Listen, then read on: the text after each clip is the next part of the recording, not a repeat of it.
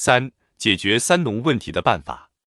因为时间有限，所以我尽可能简单的说点结论性的东西。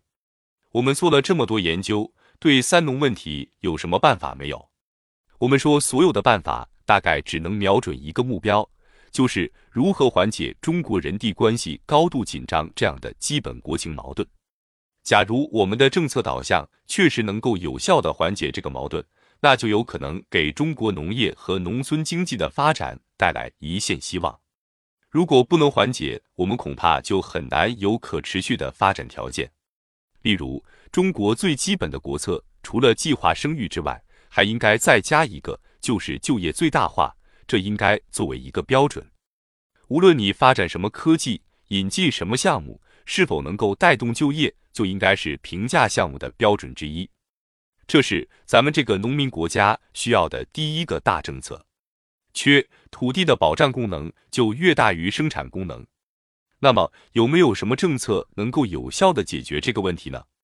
到目前为止还没有。因此，我们能不能照搬发达国家的制度来解决中国农民把他的生存保障依存于土地这样一个问题呢？也不能。即使你把最现代化的美国请来，他也不可能为一个国家百分之七十的人口、九亿人口去解决保障问题。可见，在没有解决土地承载双重功能的问题之前，至少在中国农村照搬西方的制度搞现代化是不可能实现的。第二个，我们说应该有些政策来为农民安排必要的保障。大家知道，因为人地关系高度紧张，那么实际上。土地承担了双重功能，它既是生产资料，又同时是农民的生存保障依据，或者说是生存保障基础。所以，很多的政策都强调要实现土地的规模经营，如要发育大户，要搞大农场等。但是，假如你们不能把土地上所承载的对农民的保障功能剥离掉，那么这个土地就永远得按人分配，因为每增加一个农民。他没有其他的生活来源，城市又不可能短期内解决那么多人的就业问题，所以他得依存土地生存。因此，土地就变成了什么呢？越是人口增长，越是土地资源短。接着，我们再说今天农村所发生的方方面面的问题。你们看，农业的产值只占百分之十五左右，但人口却占百分之七十左右。请问哪个国家能够把百分之十五的产值所产生的利润作为基数去提取税收，支付百分之七十人口的公共品需求？这是一个倒置的结构，根本就是不可能做的事情。另一方面，怎么可能要求政府从城市收取的税收用来支付百分之七十的农村人口公共品开支呢？也不可能。所以，这种矛盾同样是尖锐的。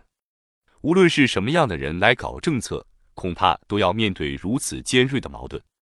你们看南亚次大陆，你们去看中南美，很多发展中国家在追求工业化的过程中间，是不为农民人口提供基本保障的，因此出现大量的农民弃耕撂荒，因为农业是负效益嘛。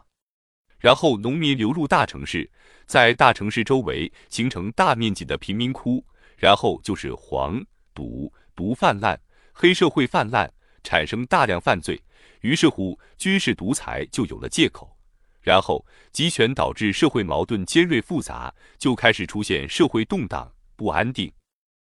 而我们这样一个十几亿人口的大国，一旦出现社会的动荡不安定，对于每个人都是严重的威胁。所以这个事情与所有的中国人都高度相关。我们强调的绝对不是一个简简单单的农民保障，实际上强调的是中国的长治久安，强调的是我们这十几亿人的福祉，长远的福祉。综上所述，就是我们政委的两个问题，我们提出的今后政策上应该注重的两个方向。当然，这只能是作为一种希望提出的。我想今天长话短说吧，不过是简单的概括一下。我们这些年从试验中得到的感性认识，大概就跟大家说这些。附提问：网友亲爱的葡萄，我知道你一直在四处呼吁重视“三农”问题，而且强调您说的“三农”不是传统的顺序，农业、农村、农民，而是把过去放在“三农”最后的农民提到最前，把原先放在最前的农业放在最后，即农民、农村、农业。